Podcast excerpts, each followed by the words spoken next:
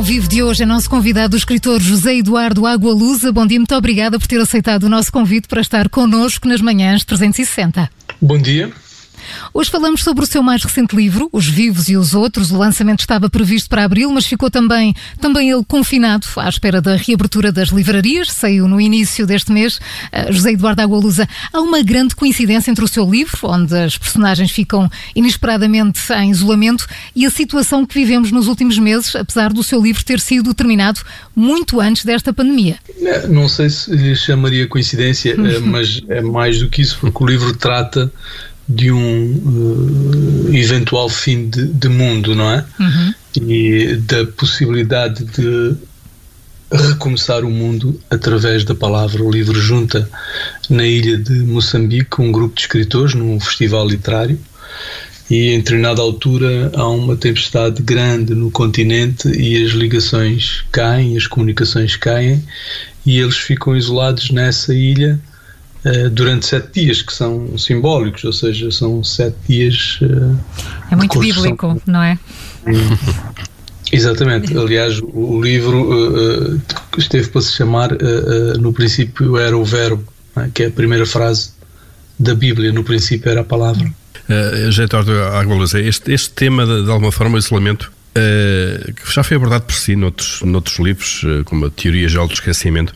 Uh, há um, interesse especial de, por isto e passou a olhar de, de forma diferente para ele depois da quarentena? É, é, não, não é tanto o isolamento que trata o livro. O livro trata de, de, outras questões ligadas com, sobretudo com a palavra, não é? Com, o livro leva a sério essa frase da Bíblia, ou seja, que a, a, realidade é eh, fundada pela palavra, ou seja, no início tudo está a palavra e é através da palavra que uh, o mundo tem início. Então, é, o livro trata mais dessas questões, o livro trata sobretudo da, da, da literatura, da palavra, da importância da palavra. E, e, e, e, sentiu necessidade nesta altura, está a dizer, começa por dizer que não é bem uma coincidência que este livro aconteça quando estamos, quando o mundo está a passar por esta reflexão uh, e por, por estas ameaças que parecem ser novas, pelo menos uh, para, para a geração viva. Não é por acaso que o livro surge nesta altura, Eduardo Agualusa? Eu não sei se existem coincidências. Já um, um, personagem no livro que defende a ideia de que passado, presente, futuro estão todos no mesmo plano, quer dizer que o, o tempo não é não é um não é enfim não é uma seta disparada o tempo não desaparece o passado não desaparece e portanto ele defende que eventos muito traumáticos ocorridos no futuro poderão ser recordados no presente e portanto uh, uh, uh, talvez este, este, tipo de eventos grandes escritores enfim artistas tenham recordações deles no presente não é hum. O José Eduardo tem dito várias vezes que a literatura é, sobretudo, reflexão. Nestes períodos, nestas fases que, que vivemos, nesta fase de crise de, de, confinamento que tivemos, de pandemia, que papel é que podem ter os escritores uh, uh, nesta, em toda esta situação? Eu acho que numa primeira fase, os escritores que são iguais às outras pessoas, uh, uh, ficaram igualmente assustados e, e, enfim, e confusos e, portanto, não tenho a certeza se, isto, se, se, a maior parte dos escritores aproveitou este tempo para trabalhar, para refletir, etc, não é? Mas acho que acabará por acontecer, sem dúvida, não é? Eu acho que, como você disse, os livros são, sobretudo, um território de reflexão, são um pensamento, não é? Então, Uh, mais tarde ou mais cedo será necessário começar a pensar sobre aquilo que aconteceu e o que está a acontecer. E, no seu caso concreto, no seu caso concreto, para que é que, como é que utilizou o confinamento? Foi um período criativo, foi um período produtivo? Uh, uh, o José Eduardo Agualusa teve que alterar os planos, não é? Estava em Portugal, pensava regressar e está cá até agora, não é? Sim, eu devia ter ido para Angola e depois de Angola para Moçambique. Tenho projetos em Angola e, e, e enfim, tenho uma filha bebê em, em Moçambique, mas uh, o meu voo foi cancelado e acabei por ficar aqui. Na verdade, não mudou muito a minha vida, porque eu, eu escrevo, tenho compromissos com jornais, tenho uma coluna no, no, no jornal brasileiro, no Globo, e escrevo um conto na, na Visão e depois tenho outras, outros projetos que vão surgindo, coisas mais enfim, não tão grandes como um romance, mas propostas de contos, coletâneas, etc. E isso tudo não para, e, portanto não, não parei, nunca parei, continuei a fazer o meu trabalho. Mas já tinha publicado, já tinha escrito o romance, portanto estava num período de entre dois, entre, entre vários projetos, não é? José Eduardo Agualusa, como disse no início, o cenário deste livro é Moçambique, a personagem principal, Daniel, é um escritor. Há aqui um lado biográfico neste romance? Hum, mais ou menos. Este escritor, que, que é, um, é mais jornalista do que escritor, vem de. começa, aparece primeiro na teoria geral de esquecimento, é um personagem secundário, é um jornalista que investiga desaparecimentos e depois reaparece aí sim já como narrador na, na Sociedade dos Sonhadores Involuntários e faria sentido que estivesse neste livro, porque este livro decorre na ilha de Moçambique, é? a ação toda decorre na ilha de Moçambique. Uhum. E uh, no último livro, na Sociedade dos Sonhadores Involuntários, este, este Daniel Benchimol está na ilha, não é? Quer dizer, uh, está a, a chegar à ilha, a fixar-se na ilha.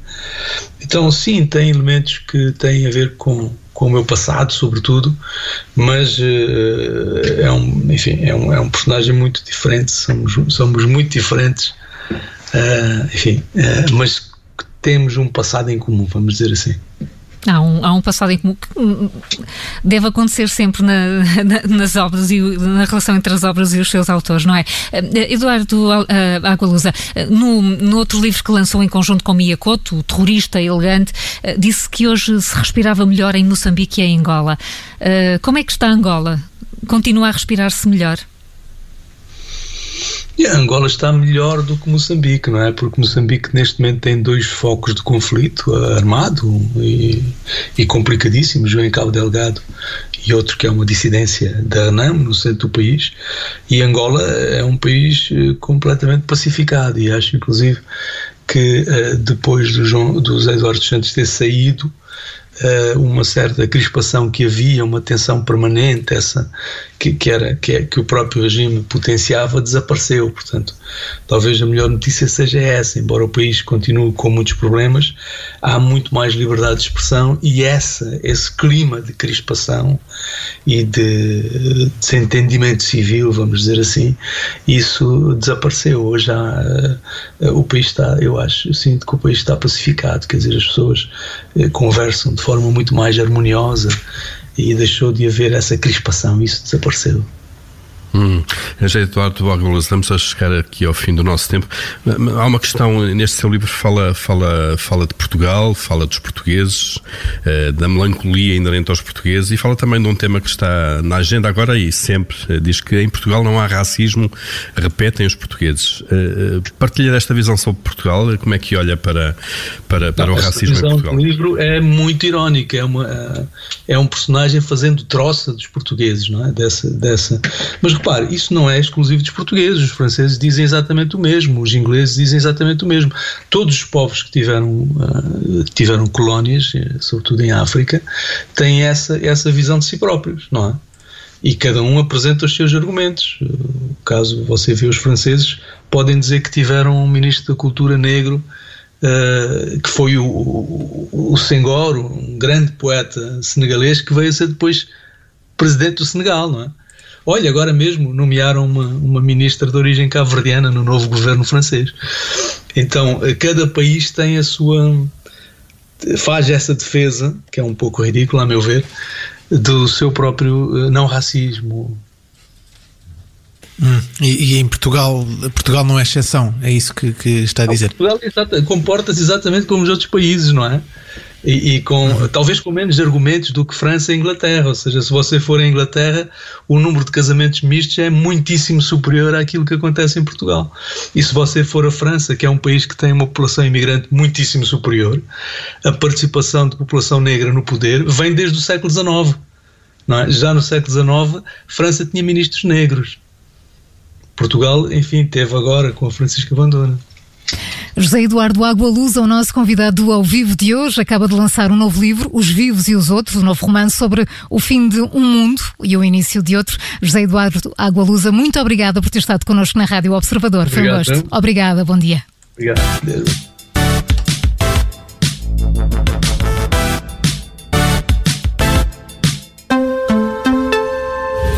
Obrigada por ter ouvido este podcast. Se gostou, pode subscrevê-lo, pode partilhá-lo e também pode ouvir a Rádio Observador online em 98.7 em Lisboa e em 98.4 no Porto.